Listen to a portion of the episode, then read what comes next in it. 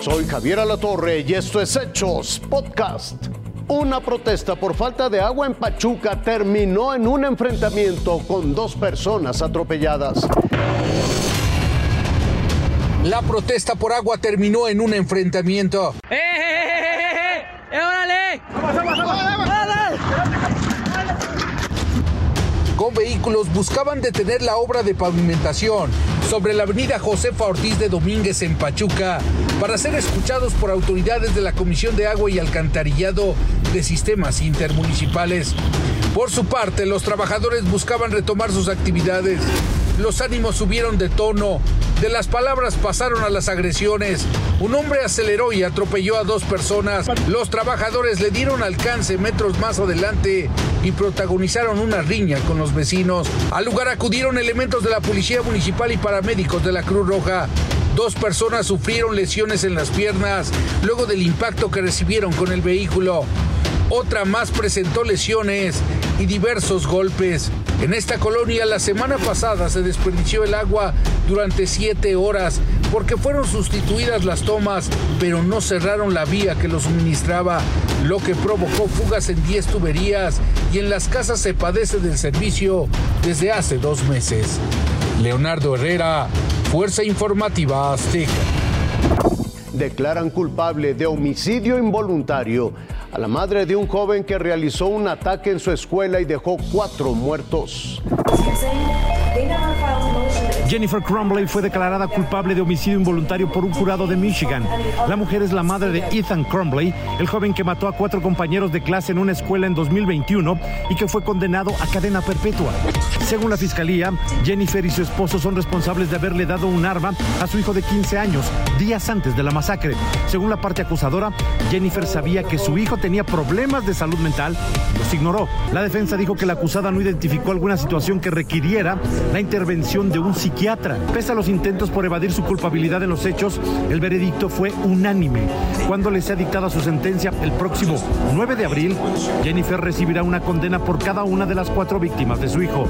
Por su parte, su esposo, James Crumbley, también será juzgado por los mismos cargos a partir del 5 de marzo.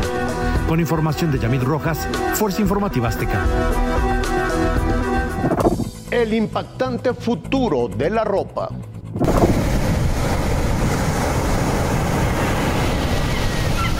90% de ese traje es agua, el resto es glicerina, gelatina y agar. Y está teñido con, también con algas, entonces no hay un gramo de plástico eh, ni de ningún componente que no sea orgánico y puramente eso biodegradable en ese traje.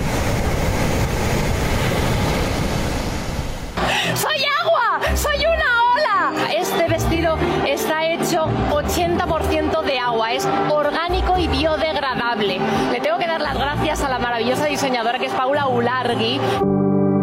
Y luego también he investigado cómo crecer diferentes especies de plantas sobre los tejidos y así reconectar al hombre con la naturaleza. Pues yo me llamo Pablo Largui, soy diseñadora y artista textil. Trabajo investigando nuevos materiales que tengan un impacto mínimo y con los, que, con los cuales intento crear piezas que sirvan para concienciar sobre la necesidad de una moda más sostenible. Mi nombre es Marte Cázares. Nosotros somos biomateriales hechos del nopal y del agave.